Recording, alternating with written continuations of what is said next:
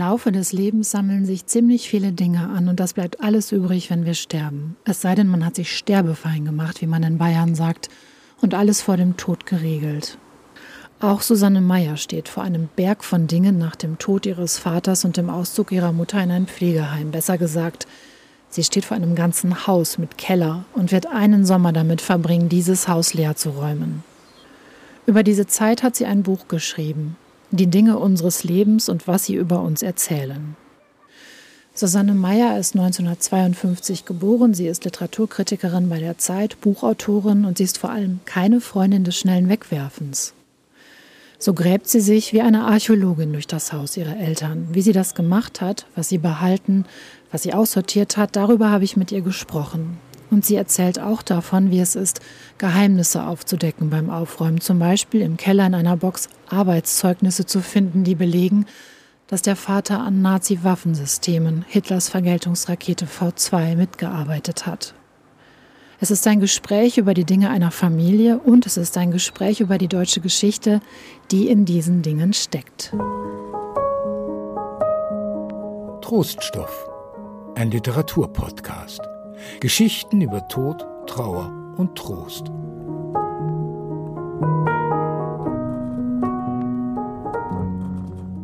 Herzlich willkommen, liebe Susanne Meyer. Herzlichen Dank für die Einladung.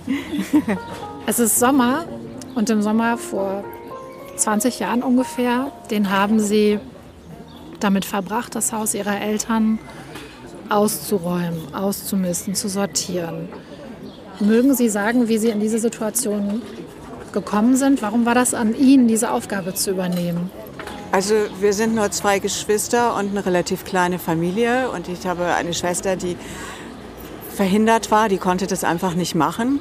Und es gab Familienangehörige, äh, die fanden das ähnlich absurd wie ich, was da alles war, so beim ersten Augenschein. Also ich sage nur die, die Halde der, der Kartons, die meine Mutter über die Jahre äh, aufgetürmt hatte ähm, und so weiter. Die riesigen Stapel von Decken und Stoffen und so. Und die hatten einen Container bestellt, um das alles wegzupacken. Also die, die, die Losung hieß, wir ziehen das Haus jetzt leer an ein, zwei Tagen. Und dann schrillten bei mir alle Alarmglocken. Und ich habe gesagt, nein, das möchte ich nicht. Ich möchte mir jedes Teil angucken. Dann kann ich es wegschmeißen. Also ich möchte es entscheiden. Und äh, äh, ja, und ich glaube, das war dann letztendlich die richtige Entscheidung. Und ich konnte das dann auch tatsächlich machen, weil meine Mutter war noch nicht tot, sondern sie war ausgezogen. Sie war die, sie, die ein Leben lang alles gesammelt, gesammelt hatte, hat dann zum Schluss mit unserer Hilfe irgendwie vier, fünf weiße Blusen zusammengepackt und irgendwie zwei Koffer gefüllt und ist in ihr Altersheim und hat die Tür zugemacht und es war's. Und äh, ich habe sie immer besucht, weil es ihr immer schlechter ging auch in dem Jahr. Ich bin dann immer von Hamburg nach Bonn gefahren. Und dann habe ich an diesen Wochenenden sozusagen, ich habe sie immer für, für ein, zwei Stunden besucht. Länger ging das auch nicht. Und dann bin ich äh, nach Bonn-Röttgen gefahren und bin in diese Dingwelt eingetaucht. Ich hatte immer das kleine Auto einer Freundin zu der ich dann abends, wenn ich noch bei meiner Mutter vorbei war, bin ich wieder zu der Freundin nach Godesberg. Es war so eine Art Bermuda-Dreieck, in dem diese Dinge alle schwammen. Und das war, ist mir jetzt auch klar geworden. Das war dann plötzlich, während ich diese eine Familie verabschiedete, war das wie so eine neue Familie. Und der Mann meiner Freundin sagte dann immer, Kind, was brauchst du? Käsebrot, Schlückchen Wein. Und das war dann, nachdem ich mein altes Zuhause abbaute, wie nach Hause kommen. Also sehr schön. Sie haben gerade gesagt, ähm, dass Sie quasi darauf bestanden haben, nochmal alles einzeln anzugucken. Das heißt, wie war das das erste Mal, als Sie wieder in das Haus gekommen sind und Sie wussten, okay, jetzt muss ich anfangen? Hatten Sie einen Plan, mit welchem Zimmer Sie anfangen? Hatten Sie einen Plan, wonach Sie suchen? Wussten Sie auch schon, was Sie behalten wollen? Oder wie war das, als Sie das erste Mal reingekommen sind mit diesem Vorsatz, jetzt muss ich das machen? Ich habe das erste Mal tatsächlich noch mit meiner Schwester, haben wir so einige Sachen angeguckt. Die Schränke aufgemacht, sofort wieder zugemacht. Ähm, und es war schon, dass man so ein paar Sachen sich angeguckt hat und hat gedacht, also das behalten wir auf jeden Fall. Kleine Mokkatässchen die meine Mutter aus Limoges mitgebracht hatte. Kleine, zarte, barocke Sachen. Äh, es gab auch einige Sachen, wo man gleich wusste, es geht nicht. Ich schreibe das auch in dem Buch. äh, diese weiße Nymphe aus Marmor auf dem Garten, das war schon klar, dass ich das nicht hätte haben wollen. Ähm, äh, es gab einige Sachen, die, wie das Meißen zum Beispiel, das war finster entschlossen zu verkaufen, aber Meißen ist nicht zu verkaufen sozusagen. Auch der äh, Nerzmantel meiner Mutter ist nicht zu verkaufen. Also das war so das erste Scannen, wo man dachte, oh, oh, das wird schwierig. Und dann bin ich eigentlich einen Raum nach dem anderen, wie ich das mal ein bisschen gelernt habe bei Simplify Your Life. Das finde ich ist in der Tat ein tolles Aufraumbuch. Man fängt in der einen Ecke an und dann macht man stoisch weiter. Und äh, es war dann auch so, dass ich den, ich habe viele Sachen gefunden aus meiner Kindheit, die ich sehr schön fand. Ähm, ich habe viele Sachen gefunden, die ich sehr kostbar und schön fand, die meine Mutter irgendwann angeschafft hatte. Ähm, und ich habe mich sozusagen bemüht, den Dingen gegenüber respektvoll zu sein äh, und sie weiterzuleiten. Also es gab dann zum Beispiel eine nette kleine Antiquitätenhändlerin, für die hatte ich immer so einen Stapel oder Kisten, so für die ich vorbereitet hatte. Ich habe diese unendliche Fülle von Kleidern, die meine Mutter hatte. Das war so Bonner Jäckchenkleider. Und weil sie eine große Kreuzfahrerin war, waren das, äh, ich glaube, wahrscheinlich drei oder vier Meter Abendroben für die Kreuzfahrt oder so. Und das musste ich dann immer nach und nach zur Reinigung bringen. Und dann habe ich es aus der Reinigung abgeholt und habe es zu Oxfam gebracht. Ich habe einen großen Teil an Oxfam vermittelt. Und es war eigentlich, äh, ich sage jetzt mal so ein ganz klein bisschen wie eine Beerdigung eigentlich auch. Also man muss die Dinge, finde ich, zu so einem Schluss bringen. Man muss sich verabschieden, man muss äh, die Würde dieser Dinge auch wahren, auch der Erinnerungen, die damit sind. Ich sage, das ist ja alles Ramsch. Äh, natürlich so eine kleine Flotte von, weiß ich nicht, 16 Jade-Elefanten, äh, so denkt man, na ja. Oder man sieht die Koralle, die meine Mutter irgendwo mit und denkt, also unfassbar, es war doch damals schon bekannt, dass man Korallen nicht mitnimmt und so. Äh, aber jetzt war die Koralle da und ich finde, das Schlechteste, was passieren kann, ist, dass sie in der Mülltonne landen. Äh, genau, so habe ich mich dann langsam vorgetastet und äh, ja, es hörte nicht auf. Sie haben, das habe ich auf Ihrem Instagram-Account gesehen, eine Keksdose auch zu Oxfam gebracht, ja. die ihr Vater immer, aus der ihr Vater quasi immer genascht hat. Und da habe ich mich gefragt, ist das schwer, wenn man diese Keksdose jetzt bei jemand anders wiederentdecken würde? Also es war völlig skurril, sie im Fenster dann zu sehen. Ich habe sie eine Zeit lang noch gehabt. Es war so was, zum Beispiel diese Keksdose fand ich wirklich schön in dieser, ihrer unfassbaren, sag ich mal, russischen Goldüberladenheit. Es war so blau und gold. Äh, und ähm, dann habe ich aber irgendwie gedacht, ach hier in Charlotte Grad, das sind ja viele Russen oder so, die finden das dann vielleicht schön, weil es wäre in meiner kleinen Wohnung jetzt wäre es zu viel. Ähm, und es hat mir unglaublich leid getan, weil das, was ich an dieser Dose, jenseits dieses Dekors, was ich noch nicht mehr so mag, irgendwie unheimlich immer mochte, war dieser Sound, dieses Klick, wenn mein Vater versuchte, wenn wir schon im Bett waren, die Keksdose, die er leise geöffnet hat und dann, das ist halt Porzellan, wenn er dann den Deckel drauf hatte und dann kann man das noch so vorsichtig machen, es gibt so einen kleinen Klong. Äh, und dann wusste man immer, Papa ist an der Keksdose. Und das fand ich unheimlich schwierig, das sozusagen loszulassen. Und dann, ja, dann habe ich es aber zu Oxfam gebracht und kam ein paar Tage später vorbei. Äh, und da stand sie da, neben anderen russischen Sachen tatsächlich, und äh, wartete auf ihren Käufer. Und dann war ich auf dem Rückweg in der Suarezstraße hier, wo viele Antiquitätenläden sind, äh, und habe da einen Mann, wie das halt in Berlin ist, kennengelernt, der da mit seinem Rennrad hielt und auch da Sachen anguckte. Und wir redeten darüber, wie schwer es ist, sich Sachen aus dem Herzen zu reißen. Und ich sagte, ich habe gerade die Keksdose meiner Kindheit gesehen. Und er sagte, ah, die tolle Keksdose, die bei Oxfam im Fenster steht. Und das war unglaublich schön, weil es zeigte, das hat er irgendwie so eine Runde genommen. Und er sagte, ja, er überlegt noch, weil er findet sie auch sehr schön. Und ich dachte, ja, so nehmen die Dinge vielleicht ihren guten Lauf. Ja. Und bekommen eine Wertschätzung auch noch. Mal. Genau. Ja. Sie haben das ja schon gerade angedeutet, Ihr Elternhaus.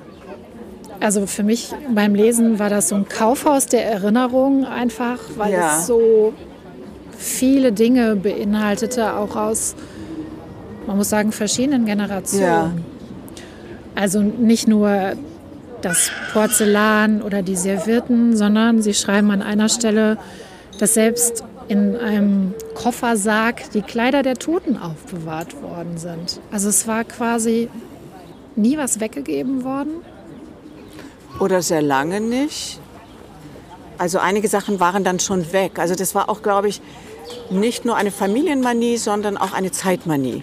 Zum Beispiel der Schreibsekretär, den ich immer noch habe, so ein Biedermeier-Schreibsekretär mit so vielen kleinen Schubladen. Das habe ich auch mal beschrieben. Da waren in meiner Kindheit die ja in den 50er Jahren war und zwar ohne Spielzeug. Also es, es, war das Problem damals nicht, dass man zu viel Spielzeug hatte, sondern man hatte eigentlich gar kein Spielzeug. Äh, und deswegen saß ich dann immer auf so einem Sofakissen auf dem Stuhl von diesem Biedermeier-Sekretär, machte immer diese kleinen Schubladen auf und holte immer die ganzen Goldbrillen rum, weil es waren sozusagen Generationen von Meyers, die irgendwie Brillen gebraucht hatten in Goldrahmen, aber irgendwie ich verstehe den Zusammenhang ehrlich gesagt bis heute nicht. Hat man die Goldbrillen nicht weiter gebraucht? Hat dann gesagt, okay, Tante Lieschen ist tot. Jetzt, wenn Tante Anna eine Brille braucht, nehmen wir halt die, machen eine neue Gläser rein. Sondern es gab einfach Stapel von diesen Brillen und ich habe immer mit diesen äh, Brillen gespielt. Also das war das, was man aufhebt und den Stoff. Ich sehe auf dem Land ist das immer noch so. Also wenn Sie auf dem Land rumgehen und in eine Scheune gucken, dann sehen Sie da riesige Stapel von sauber geordneten Stöcken, falls man mal einen Stock braucht. So. Also das hatte den Aspekt. Das hatte aber auch den Aspekt natürlich des Versteckens. Das kommt ja auch vor. Es kommen ja unglaublich viele Dinge vor, von denen ich überhaupt keine Ahnung gehabt hatte, die dann, als ich den großen Schreibtisch ausräumte, der sehr tief war und zu beiden Seiten Türen hatten, hinter denen viele Schubladen war. Und wenn man dann auf die Knie untergeht, dann ist dann da hinten noch so eine komische Dose. Und dann macht man die auf und dann sind da Fotos drin, die die Eltern in Situationen zeigen, die man sich überhaupt nicht hat vorstellen können. Äh, und ich, ich dachte, sie wären vergessen, aber es hat tatsächlich hier Bea, eine Freundin, hat mal zu mir gesagt, ähm, wenn du die anguckst, dann denke immer dran, dass man wollte, dass du das findest. Weil es wäre ja ein leichtes gewesen, das wegzuschmeißen. Also meine Mutter mit irgendwelchen Hakenkreuzbroschen unterm Kinn, äh, mein Vater in irgendwelchen Städels in Polen, wo man kleine Männer in schwarzen Mänteln sieht, wie sie Gräben ausheben oder sowas. Äh, das hätten die ja alles, da wurde ja auch nie drüber geredet. Das wäre sozusagen auch gar nicht aufgefallen. Es gab da keine Erzähllücke. Es ist eher so, dass durch die Bilder jetzt äh, äh, Narrative sozusagen angerissen werden und nicht mehr zu Ende geschrieben werden können, weil sie sind halt tot. Und, man denkt natürlich, Herrgott, hätte ich das früher gefunden und hätte ich das hingelegt und hätte gesagt, äh, wo war das eigentlich? Wer sind denn diese kleinen alten Männer mit den schwarzen äh, Mänteln? Äh, was ist das für eine Szene äh, in Frankreich, wo auf diesem kleinen Dorfplatz äh, die SS alles abgesperrt hat und sich auf dem Bürgersteig viele Menschen mit Koffern drängen. Was, wieso warst du? So, man, man hat es nicht gefragt. Ich bin gar nicht drauf gekommen. Und jetzt hängt es so in der Luft. Schmerzt es? Oder muss man sich darauf gefasst machen, genau beim Aussortieren, dass die Eltern Geheimnisse haben? Wie war das für Sie, nochmal eine andere Seite der Eltern zu entdecken? Ja, das hat ganz viele schmerzhafte Seiten. Das hat ganz viele schmerzhafte Seiten. Ähm, also das wird ja in dem Buch, glaube ich, auch deutlich, dass meine Ehe, die Ehe meiner Eltern nicht sehr glücklich war und das Familienleben war schwierig, um das vorsichtig zu sagen. Äh, und obwohl ich ja zu dieser politisch bewussten 68er Generation gehöre, habe ich das nicht im entferntesten mit diesen politischen Sachen zusammengebracht. Äh, das sind jetzt Fragen, die sich ergeben, nachdem ich äh, ganze Folder gesehen habe, wo mein Vater versucht, seinen Stammbaum zu zeichnen. Das die Frage, warum meine Eltern überhaupt geheiratet haben oder eher meine Mutter geheiratet hat. Und jemand sagte, na ja, kleine, schöne, blonde Frau mit blauen Augen. So. Äh, und es plötzlich sich so ganz andere Dimensionen nochmal auftun. Also das ist sozusagen die, die dunklen Seiten, die man ja auch nur ahnen kann. Und ich bin immer noch dabei zu forschen und es wird dann immer sinister, je mehr ich da rumforsche. Ähm, aber es gibt auch so Sachen, es, es gibt eine Bildsequenz aus Südpolen, wo mein Vater monatelang war und ich keine Ahnung habe, was er da gemacht hat in den Karpaten, äh, in Zakopane, außer dass er immer so erzählte, als sei das sein einziger Skiurlaub gewesen. Äh, und da hatte er offensichtlich eine, eine Freundin, äh, des Magdale hieß es. Und es gibt diese Bilder von ihr und meinem Vater, wo mein Vater ausgelassen ist und strahlt und lacht und albern ist, die irgendwie Figuren machen im Schnee. Äh, und ich sehe da eine Vaterfigur, also bevor er mein Vater wurde, äh, ich muss es wirklich sagen, so glücklich habe ich ihn mein ganzes Leben nicht gesehen. Und es ist natürlich unheimlich bitter, das anzugucken und zu, zu sagen, hm, mit uns war er nicht so glücklich, äh, sondern er war mit dieser Frau und ich habe auch keine Ahnung, was passiert ist. Und ich weiß nicht, ob sie gestorben ist, ob sie sich einfach getrennt haben. Auch da eröffnet sich die, die, die ich glaube, Magda Schmidt oder irgendwie sowas. Also auch nicht so, wo man nach Wetzlar fahren kann und gucken kann. Und sie ist natürlich jetzt auch tot. Ähm, und es gibt ein Bild äh, mit meinem Vater bei ihr zu, offensichtlich zu Hause, äh, der Mutter. Und die sieht äh, kleine, zarte, dunkelhaarig aus. Sie sieht einfach aus wie eine Italienerin, habe ich gesagt. Und eine Freundin guckte drauf und sagte, na ja, aber es ist schon auch dieser Mittelmeertyp, es könnte auch eine Jüdin sein. Und ich dachte plötzlich, ich, ich werde es nie rauskriegen. Hat er sich getrennt, weil er plötzlich Angst kriegte, was da rauskommt, wenn er diese zarte, fragile Frau mit den dunklen Augen und den schwarzen Haaren heiratet? Äh, und es sind jetzt so Verdächtigungen, die im Raum stehen und nicht geklärt werden können. Ja. Das hatte ich mich gefragt, weil Sie eben auch Journalistin sind. Wenn man dann auf solche Fotos oder Dokumente, Briefe stößt, Sie haben ja eigentlich zu dem Zeitpunkt in dem Sommer eine andere Aufgabe. Sie mussten dieses Haus leer bekommen. Und dann springen ja doch diese ganzen Fragen an und man will wissen. Stelle ich mir schwer vor, das in dem Augenblick sein zu lassen und zu sagen, nee, ich mache jetzt erstmal weiter mit den Dingen.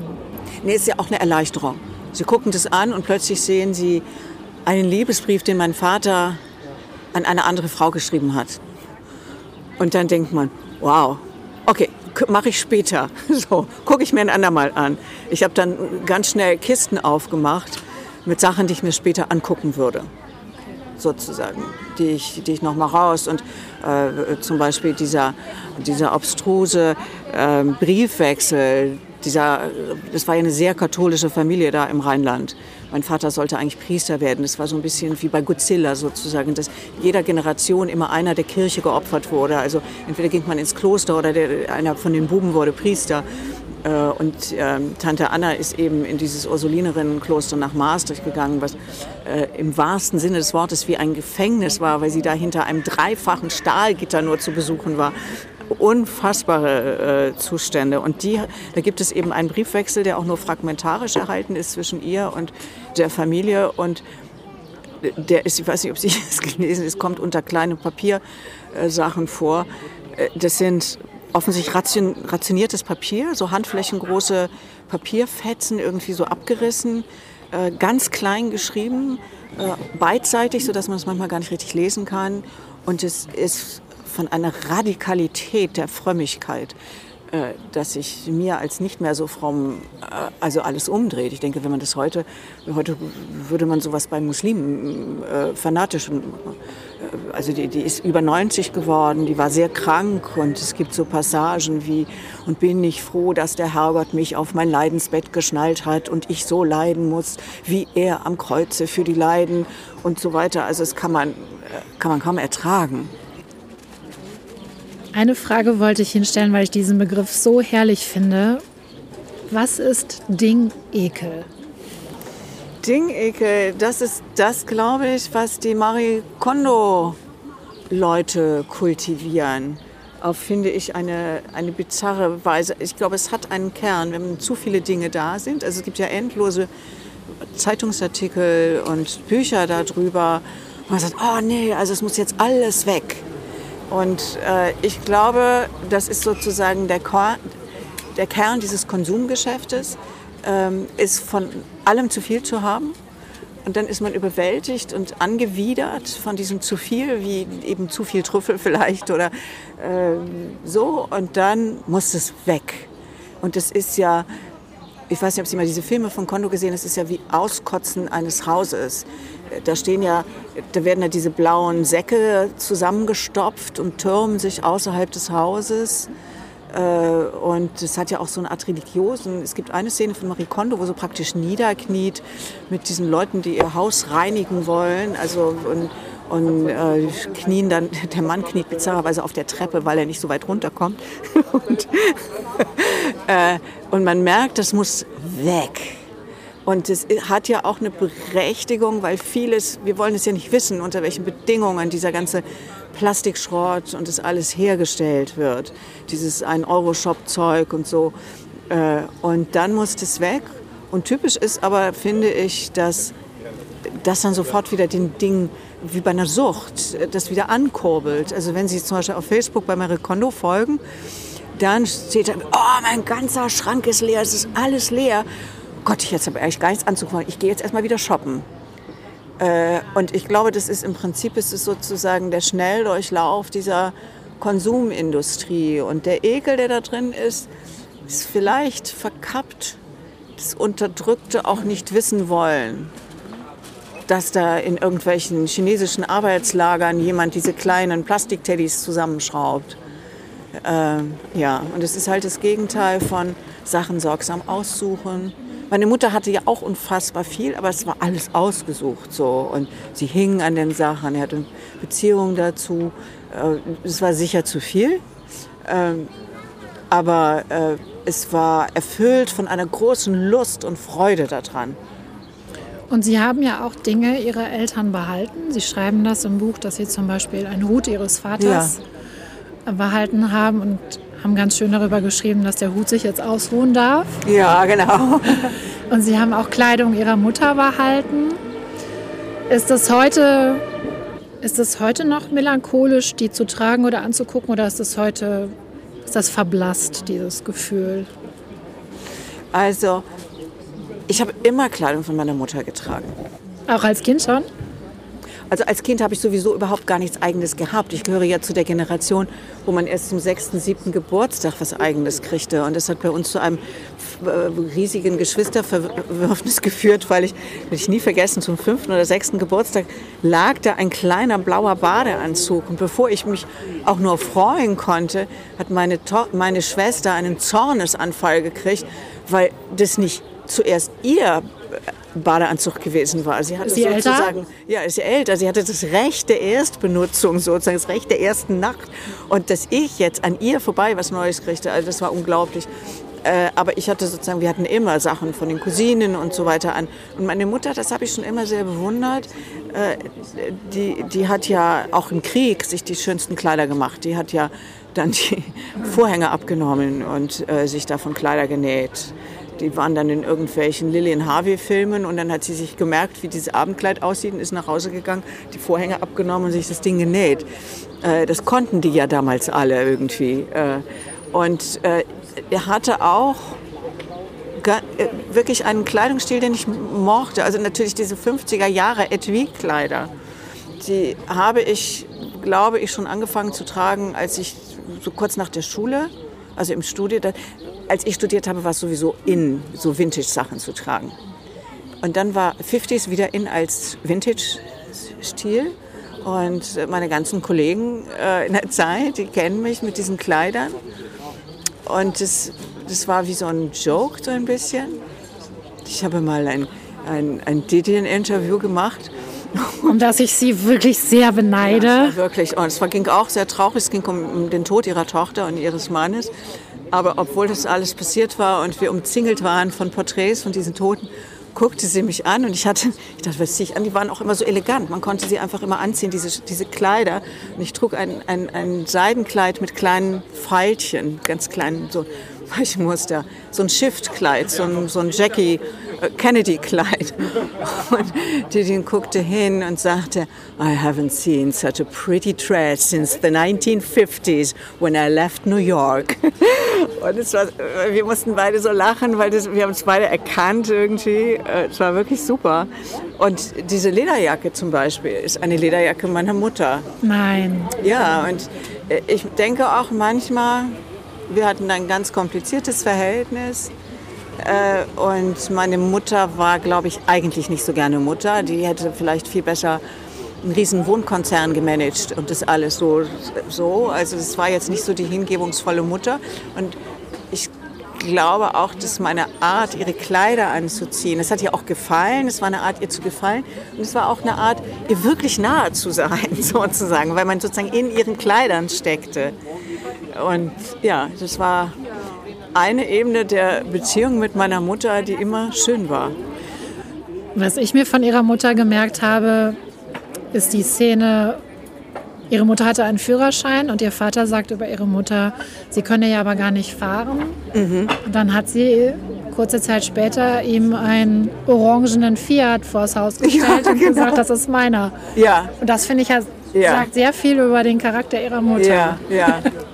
Das hat leider nicht weit genug getragen, glaube ich, dass also heute unter heutigen Bedingungen hätten die sich relativ früh getrennt, weil die einfach komplett inkompatibel war. Mein Vater war dieser, dieser, dieser Jesuitenzögling, äh, sehr fromm erzogen. Der war dann nicht mehr so fromm, aber lebte in der klassischen Musik. Meine Mutter war diese freche Handwerkerstochter, die irgendwie diese, diese Wahnsinnskleider aus Vorhängen trug und dann nichts anbrennen ließ und äh, zu Tanzwettbewerbe, also so, so klasse, so äh, nicht, nicht Ballett, sondern Partnertanz, so Swing und sowas getanzt hat. Also das ist auch nur dem Krieg geschuldet, dass diese beiden irgendwie zusammengekommen sind. Äh, aber diese Halsstarrigkeit, das hat natürlich äh, äh, diese Ehestreitereien ordentlich befeuert. Dem Krieg ist aber auch noch was anderes geschuldet. Sie haben ja vorhin schon mal gesagt, Sie glauben nicht, dass Ihre Eltern so viel angehäuft haben, weil das jetzt irgendwie ein bestimmtes bestimmt irgendwie in ihrer Familie so verankert war, sondern das war der Zeitgeist. Das war damals so, dass man nach dem Krieg aus dem Mangel heraus irgendwann anfing, sich die Dinge zu kaufen, die man haben wollte, wenn man sie sich leisten konnte. Ja, also erstens war ja ganz viel zerscheppert, muss man sagen. Es war ja viel kaputt. Äh, und äh, da gibt es auch kluge Bücher oder auch drüber über dieses Wirtschaftswunder, in das sie dann reingeraten sind. Also erstens äh, ging es aufwärts und die kriegten wieder Geld und die konnten sich Sachen leisten und in diesen Konsumrausch dann auch reinzukommen, es ist sich wieder schön zu machen. Äh, also wenn man diese Bilder von Deutschland sieht, 45 und dann aber auch äh, zehn Jahre später, das kriegt man ja, das kann man ja kaum verstehen, was, wie das alles passieren konnte in der Zeit. Und dann haben sie halt alle gebaut sozusagen. Es war ja A, alles, also viel kaputt. Äh, und dann kam diese Baugeschichte mit der Bausparkasse. Äh, und äh, man merkte, dass zum Beispiel meinem Vater das unglaublich wichtig war. Noch meiner Mutter wurde immer gesagt, das Haus hat so richtig dicke Wände. Normalerweise baut man so und so viel Zentimeter, aber wir haben noch fünf Zentimeter mehr. Äh, und ich fand es immer skurril und ich habe wirklich lange gebraucht, um zu verstehen, dass sie so viele einstürzende Altbauten gesehen hatten, dass wenn die sich was bauten, die wirklich sicher sein wollten, dass das hält. Und dass eine Sicherheit ist. Ich weiß nicht, ob Sie im RBB das hören, ähm, äh, diese kurzen Text, äh, Voice Messages von Jewgenia in Kiew. Haben Sie das ja, gehört? Ja. Und da gibt es ein, ein, ein Take von Jewgenia, die jetzt in Berlin ist, wo sie beschreibt, wie sich das anfühlt, in ihrer Wohnung zu sein. Und es ist Alarm und sie hört die Einschläge und sie versteht, dass die Mauern dieses Hauses sie nicht schützen. Und wie sie rumirrt und sich dann in den Flur neben diese Flurwand näht, weil dann da sozusagen das die zweite Wand ist. Und sie aber auch weiß, dass ihre Haut, die dann natürlich die nächste Barriere ist, auch vulnerabel ist.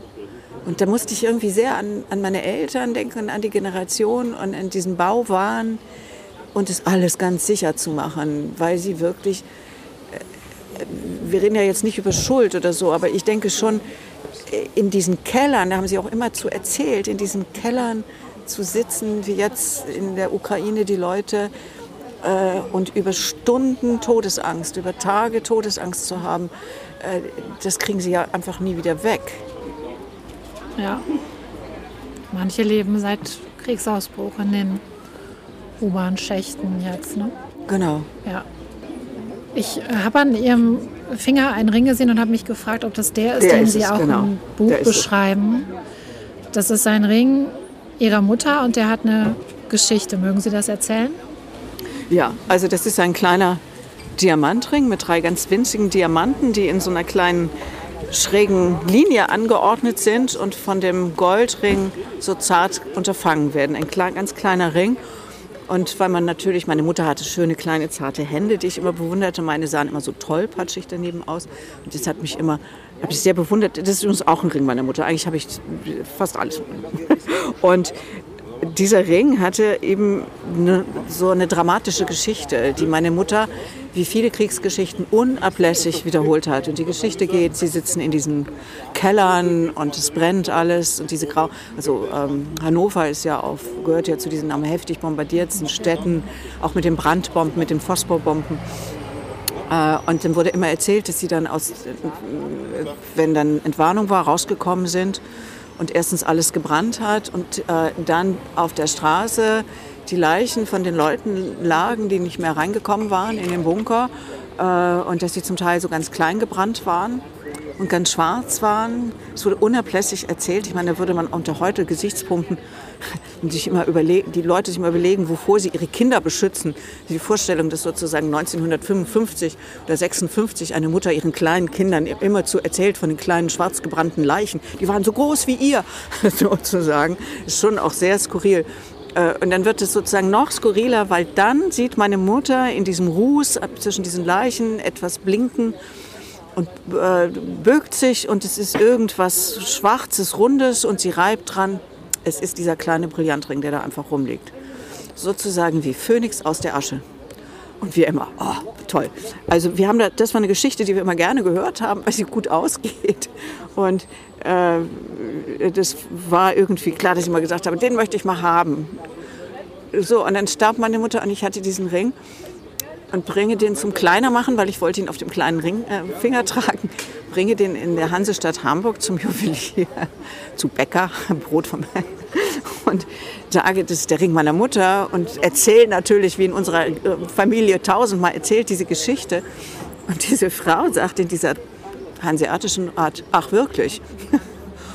Und ich guckte sie so an, dachte, was meint sie denn mit, ach wirklich?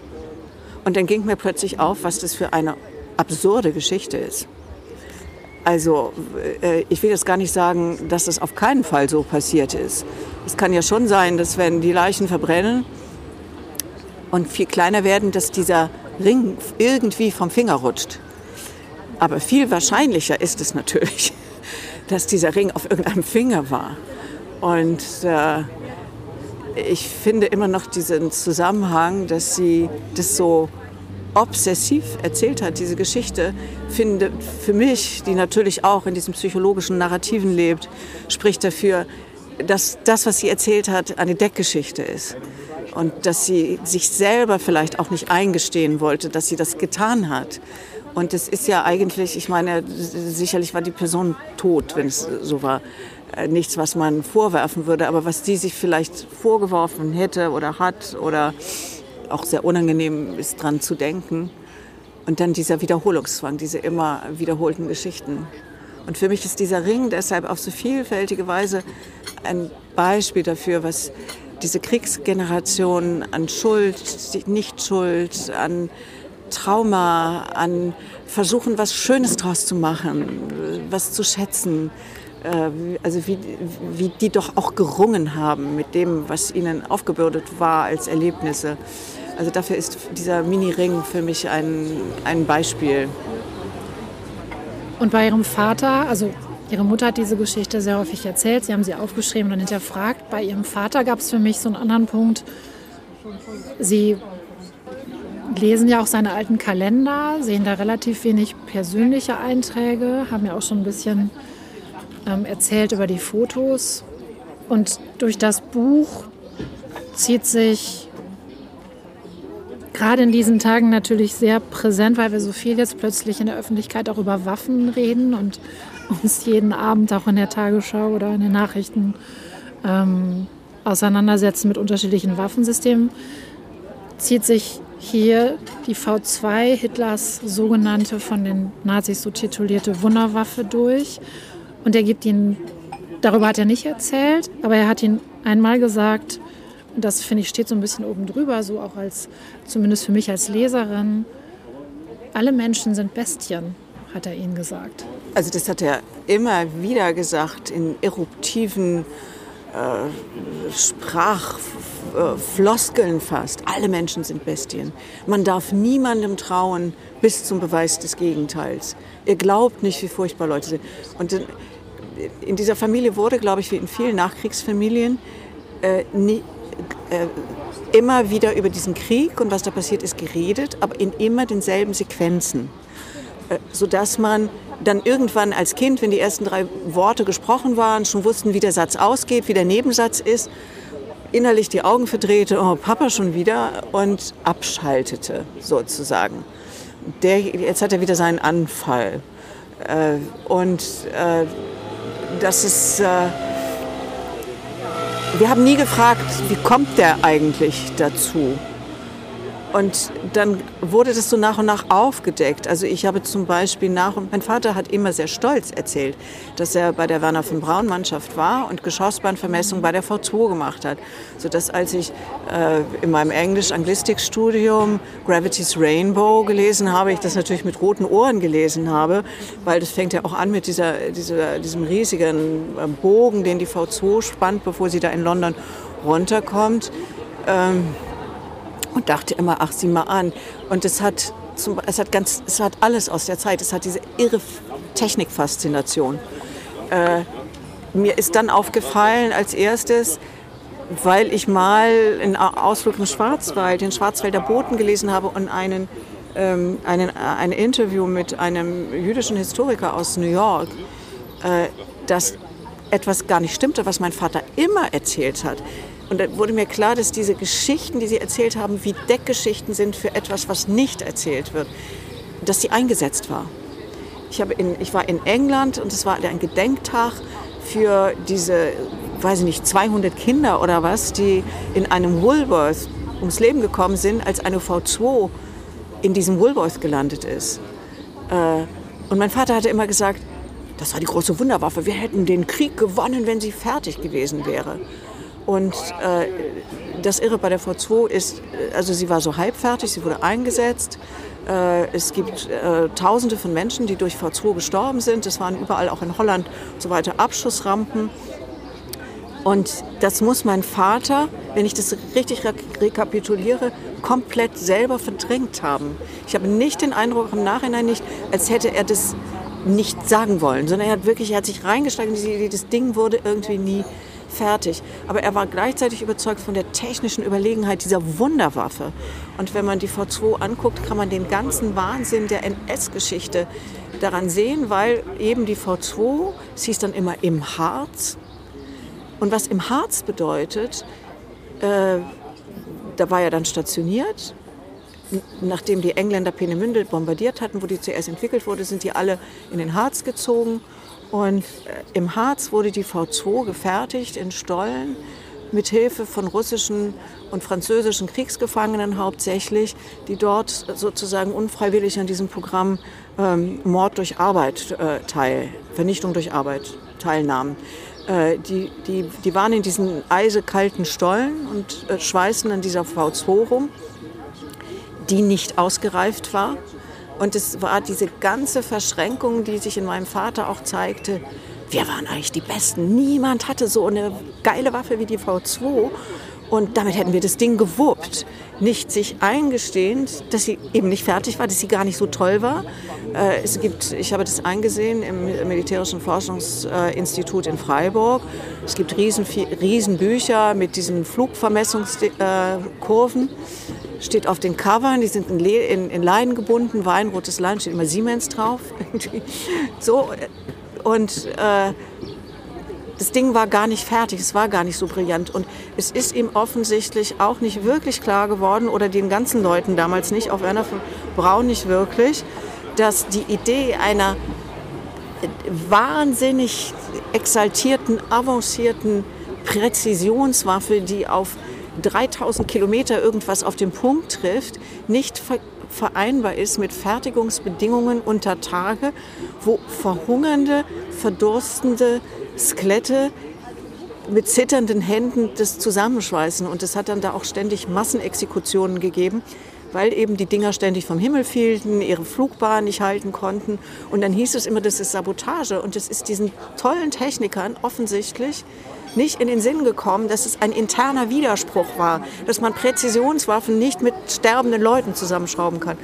Und ähm, also das war für mich total erschreckend. Und ich habe dann in der Recherche und auch in dem Interview mit diesem jüdischen Historiker zum ersten Mal von den Arbeitsbedingungen in den Dora-Stollen und diesem KZ erfahren, wo unter bestialischen Bedingungen 30, 40 Leute an Kränen langsam hochgezogen wurden, unterhängt wurden, also Massenexekutionen.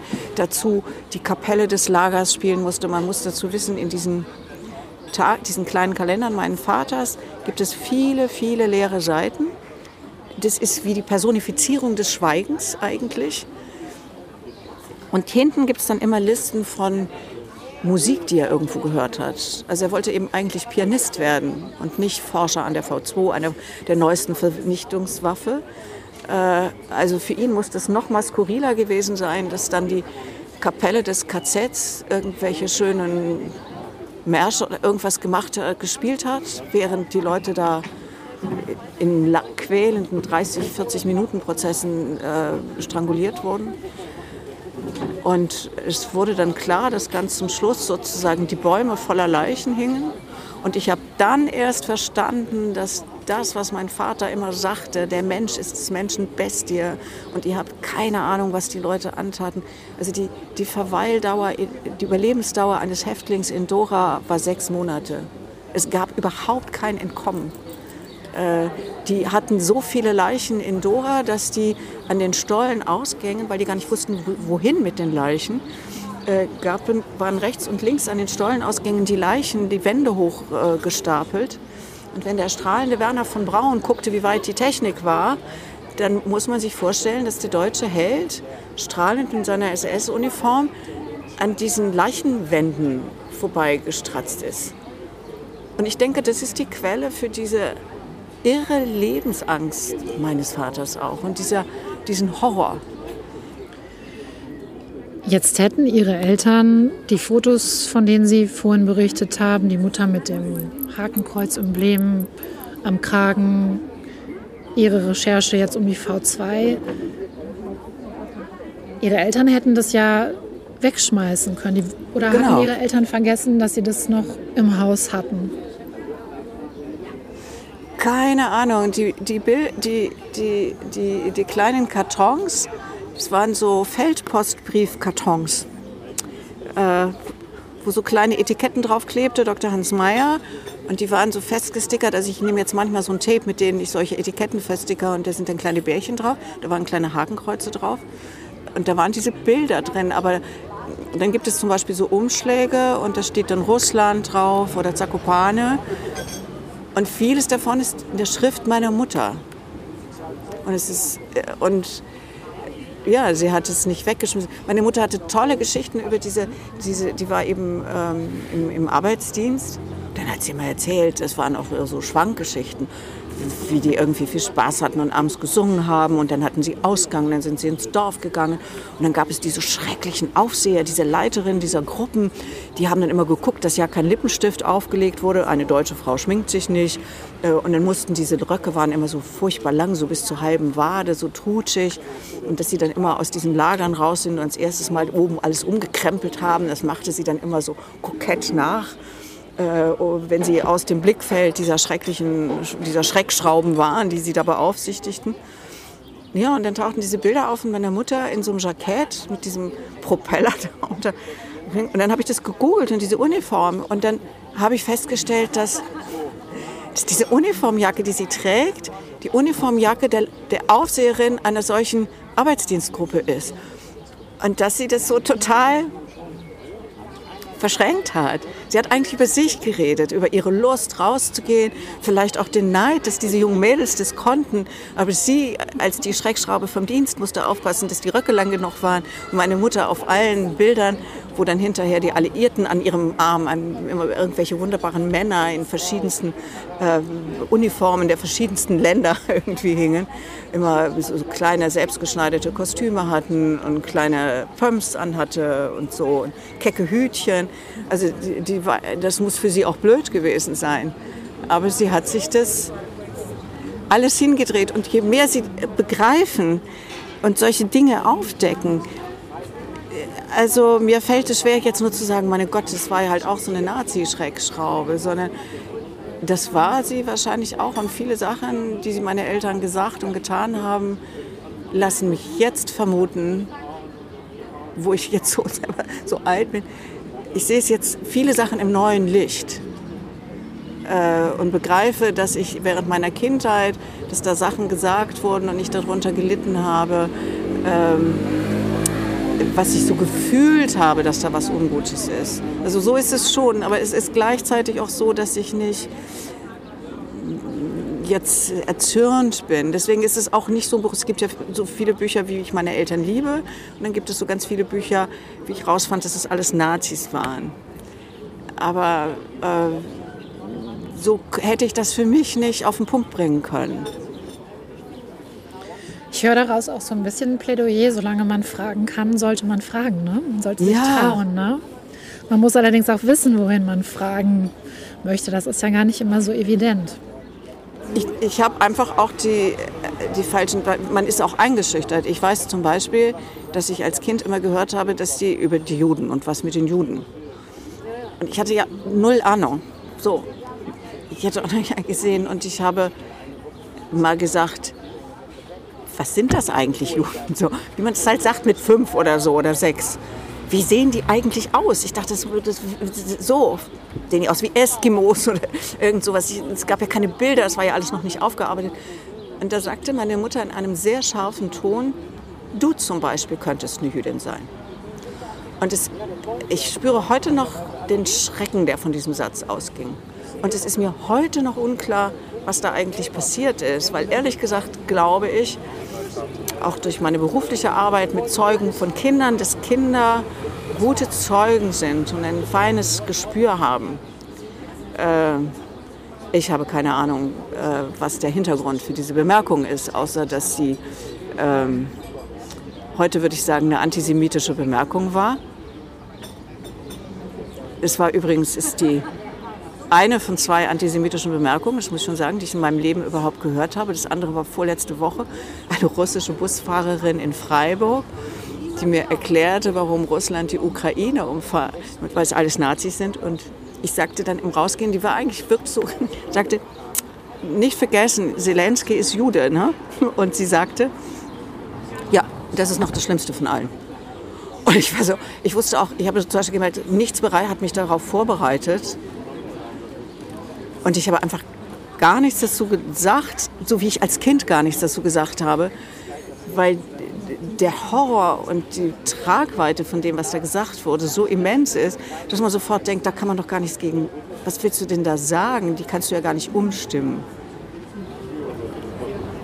Ja, also, aber man hätte. Gabriele von Arnim hat ein Buch darüber geschrieben, Das große Schweigen dass meine Generation sich immer auf die Schulter geschlagen hat. Dann haben wir unsere Eltern mal ordentlich so zur Brust genommen.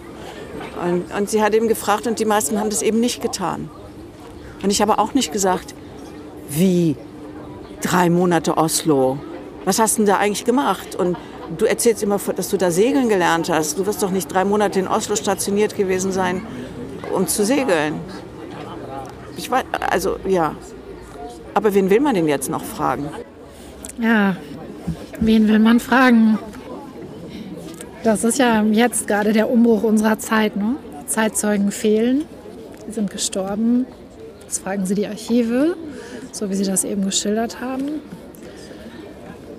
Ich würde Sie gerne auch noch fragen, außer diesen ganzen Geheimnissen sozusagen auch über die Eltern oder diesen neuen Seiten an den Eltern oder auch die bitteren Erkenntnisse, haben Sie beim Ausräumen auch Gegenstände gefunden, Sachen gefunden, wo Sie noch mal auf sich so als Kind anders jetzt geguckt haben? Also Gab es Puppen, gab es, Sie haben diese Teppichfransenhake beschrieben. ja, genau. Gab es da noch mal was, dass Sie dachten, ach so, das mochte ich ja oder so war ich, dass Sie das nicht mehr präsent hatten? Ja, also ich habe zum Beispiel, meine Mutter hat ja selbst kleine Kleider von mir aufbewahrt, also die ich so mit 12, 13 trage. Ist ein kleines Kleid aus Nylon mit Tigerprint aufgetaucht. Schreck.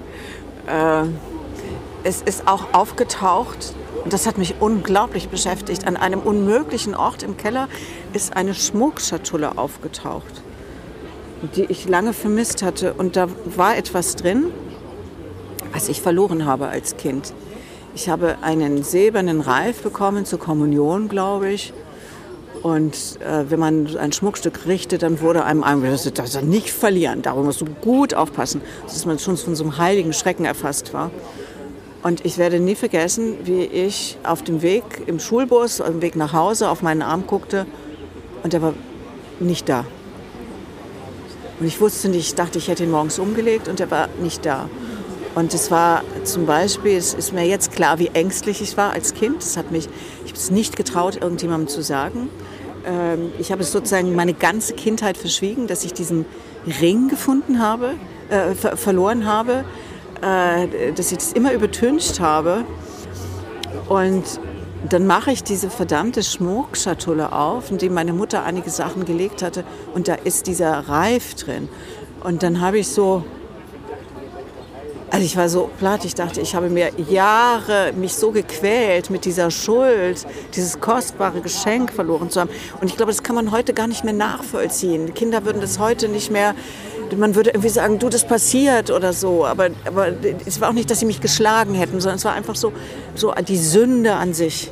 Und äh, dann habe ich gedacht, ja, die hätte ruhig mal was sagen können. Vielleicht war es ihr gar nicht so bewusst. Genau, weil ich die ganze vollkommen, weil ich verschwiegen da, ne? habe. Ne? Genau. Die hat halt gerade gedacht, den hat die irgendwie vergessen. Sie haben ja auch was verschwiegen, genau. genau, ich habe auch was, was verschwiegen, Kleines. ja. Ich stelle mir das wahnsinnig anstrengend vor, was Sie da in diesem Sommer gemacht haben. Ähm, nochmal alles anzufassen und nochmal auch sich zu entscheiden.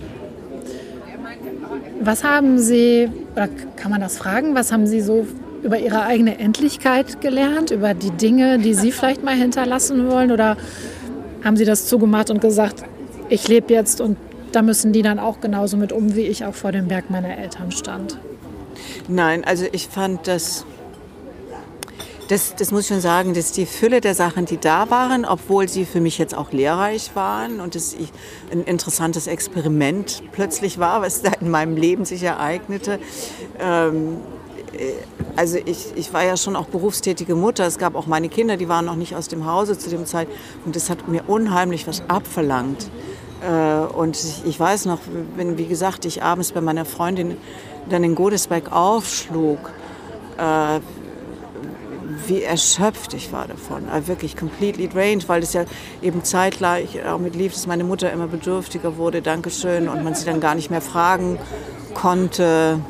Also es war schon sehr erschöpfend und es hatte schon auch Aspekte, dass ich sauer war und dachte, ich war besonders sauer, weil mir eine Freundin meiner Mutter sagte, dass sie meine Mutter mal versucht hätte, vorsichtig darauf hinzuweisen, dass man doch vielleicht einiges aufräumen könnte schon mal.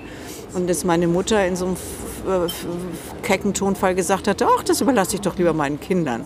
Und ich dachte, danke irgendwie. Ich irgendwie, das ist ja auch in meiner Generation jetzt noch nicht so ganz üblich gewesen. Die Welt war darauf nicht vorbereitet, dass es vollberufstätige Mütter von Schulkindern gibt.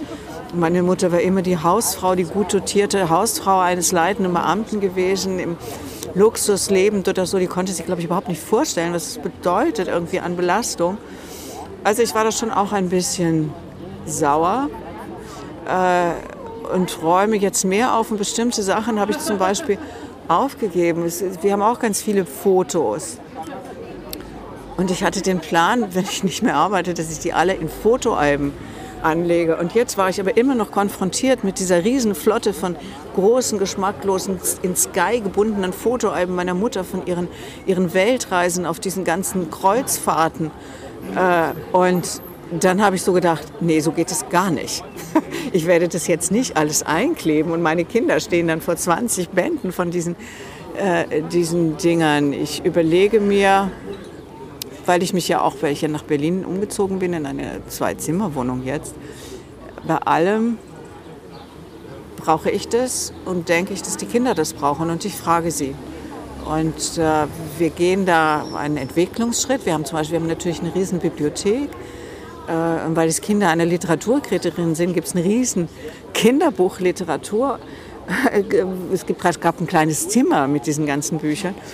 Und es war immer so, das ist für die Kinder meiner Kinder, die so geben wir dann weiter. Und jetzt, wo wir verkleinern mussten, dann sagte Max so was Nettes. Er sagte, weißt du, ich habe mir überlegt, äh, wir haben diese Bücher lange gehabt und es ist doch auch ganz nett, wenn andere Kinder sie jetzt haben. Und da merke ich, dass sich sowas getan hat im Umgang mit äh, den Dingen, mit Dingen. Und ich schätze sie immer noch. Der Hut meines Vaters, ich habe ihn jetzt nach den Jahren, habe ich ihn entsorgt. Ich habe ihn kompostiert. Ich habe immer noch Wolfgang den Koffer mit den kleinen Reisekoffer meiner Puppe Wolfgang mit diesen tollen Sachen, die meine Mutter genäht hat. Und ich habe ganz viel noch davon. Aber ich habe zum Beispiel nicht mehr die Fotoalben meiner Mutter. Und das waren ja, wie Sie sich vielleicht erinnern, Meter. Und ich wusste dann gar nicht, was mache ich denn damit. Und äh, dann schließlich dachte ich, es hilft eigentlich nichts, man muss sie in den, ins Altpapier irgendwie tun. Und dann habe ich das so test, getestet mit einem und dann ist mir richtig schlecht geworden. Dann habe ich erst mal ein paar Wochen ausgesetzt und dann habe ich sie so nach und nach und es ging. Also ich habe so gemerkt, wir entwickeln uns alle im Umgang. Wir nehmen Abschied und äh, das, äh, also das ist schon ein merkwürdiger Gedanke. Dass ich habe ja noch ein Buch über das Älterwerden geschrieben. Da habe ich schon viel darüber nachgedacht. Ich liebe zum Beispiel die Altstadt von Stockholm. Und einmal war ich in Stockholm und das, weiß, kennen Sie die Altstadt? Mit diesen riesigen Fachwerkhäusern, die so hoch sind und sich so praktisch entgegenneigen, so ein bisschen wie Stratford und Avon. Und ich guckte da hoch und die Häuser guckten von oben auf mich runter und ich dachte, die denken jetzt, ja, ja, wir haben schon ganz schön viele hier unten gesehen. Und äh, äh es wird einem klar, die Dinge sind alle stärker als wir selber. Die meisten Dinge, es sei denn, sie sind kompostierbar, wie der Strohhut meines Vaters, und selbst der, überleben uns. Das ist, finde ich, ein völlig irre Erkenntnis. Also für mich war das eine irre Erkenntnis, dass die Dinge, äh, über die wir so verfügen, die Marie Kondo in ihre blauen Säcke stopft, äh, dass die letztlich robuster sind als wir. Von Ihnen bleibt auf jeden Fall auch eine Beschreibung dieses ganzen Prozesses in diesem wirklich wunderbaren Buch. Hat es, vielleicht letzte Frage, Ihnen geholfen, dass Sie quasi, also dieses Buch ist eine wirklich wunderbare Beschreibung, aber es ist ja auch eine Art Inventarliste geworden, wie Sie sich einmal durch das Haus gearbeitet haben und vielleicht von Dingen, die Sie auch weggegeben haben, die haben Sie aber beschrieben. Und hilft das Beschreiben, hilft das Buch oder hat es Ihnen geholfen, die Dinge abzugeben, aber eben in der Beschreibung, in der Erinnerung dadurch doch zwischen den Buchdeckeln irgendwie doch zu behalten? Das Behalten weiß ich nicht. Natürlich habe ich viele Dinge sozusagen nochmal erobert für mich, auch in den Entschlüssen das anzugucken. Gebe ich jetzt das, gleich, das kleine Nashorn aus Elfenbein, was geschmuggelt wurde, weg oder erinnert mich das an etwas, an eine Zeit? Ich glaube vor allen Dingen, das schreibe ich am Anfang des Buches. Es gibt einen englischen Soziologen, dessen Methode es ist, äh, in diesen Terraced Houses in, England von Haus zu Haus zu gehen und diese Häuser einfach zu beschreiben, was da ist, was sieht man da. John Bircher zum Beispiel, der Kunstkritiker, hat es mit Gemälden gemacht. Ähm, einfach sich hinstellen vor ein Gemälde, nicht sagen, ach ja, ist ja schön, jetzt mache ich noch ein Selfie, dann gehe ich weiter, sondern gucken und wie ist es angeordnet und was sagt es, was, was ist es sozusagen, eine Art Kontemplation vor diesen Dingen. Und dann enthüllt sich die Zeit, glaube ich, auch. Also ich habe durch diese Betrachtung der Dinge äh, auf eine ganz andere Art verstanden, wie die Generationen miteinander verwoben sind. äh, und wie schön das auch ist. Also dass die, das handgewebte Leinen meiner Großmutter, das sie zu, zu Nachthemden gebastelt hat, mit Spitze umgeben hat und wo DB für Dorothee Busse vorne als Initial steht. Das hat sie getragen, das hat meine Mutter getragen.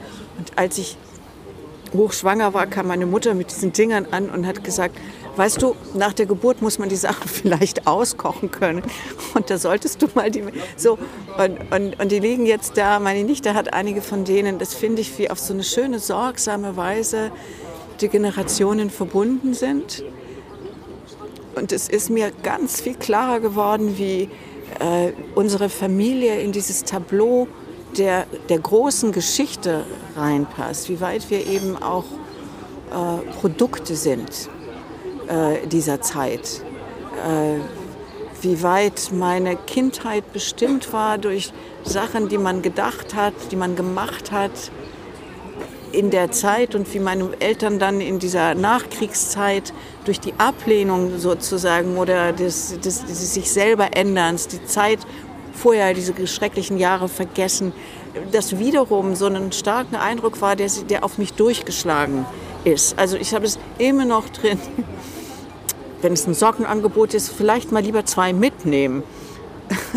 Äh, ich habe bis, ja, jetzt glaube ich schon vor 20 Jahren, habe ich immer äh, ganz zwei, drei Packungen Mehl und Zucker in, in der äh, Küche gehabt.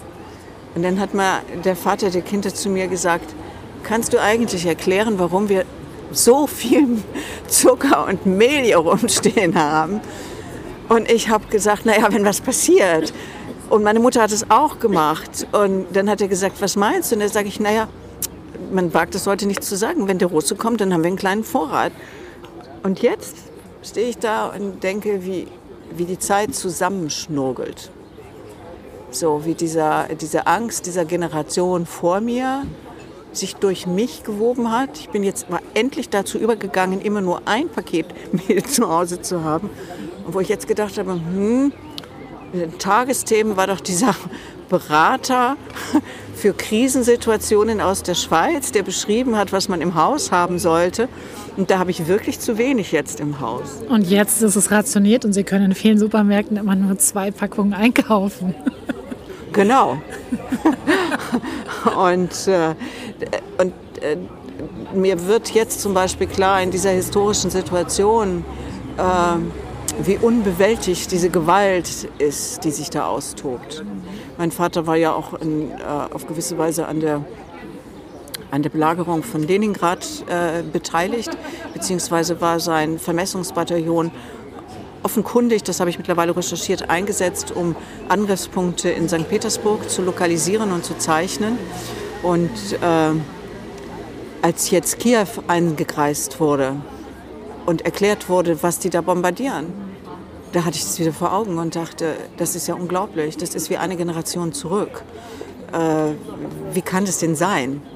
Äh, auch diese, diese Wahnidee der Präzisionswaffe zum Beispiel ist jetzt ja wieder geklärt wird.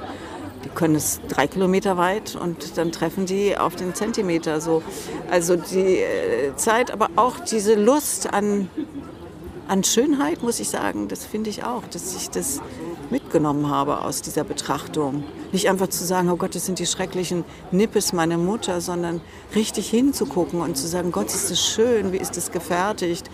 Ähm, und ich kann auch verstehen, dass der, also für mich ist das so, und zum Beispiel für Gabriele von Arnim, glaube ich, ist das auch so, die beschreibt es auch so, dass in der Betrachtung von Schönheit, sei des Blumen oder auch eines Kunstwerkes oder etwas kunstvoll gefertigtem, äh, so ein gewisser Trost auch liegt.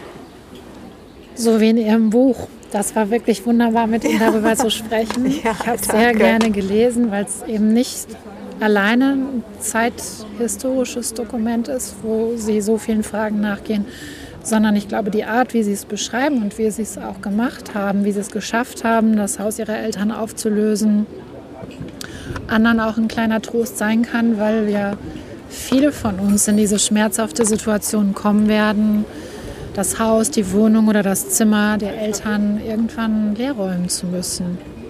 Mhm. Vielen, vielen Dank. Ja, danke Ihnen, dass Sie gefragt haben.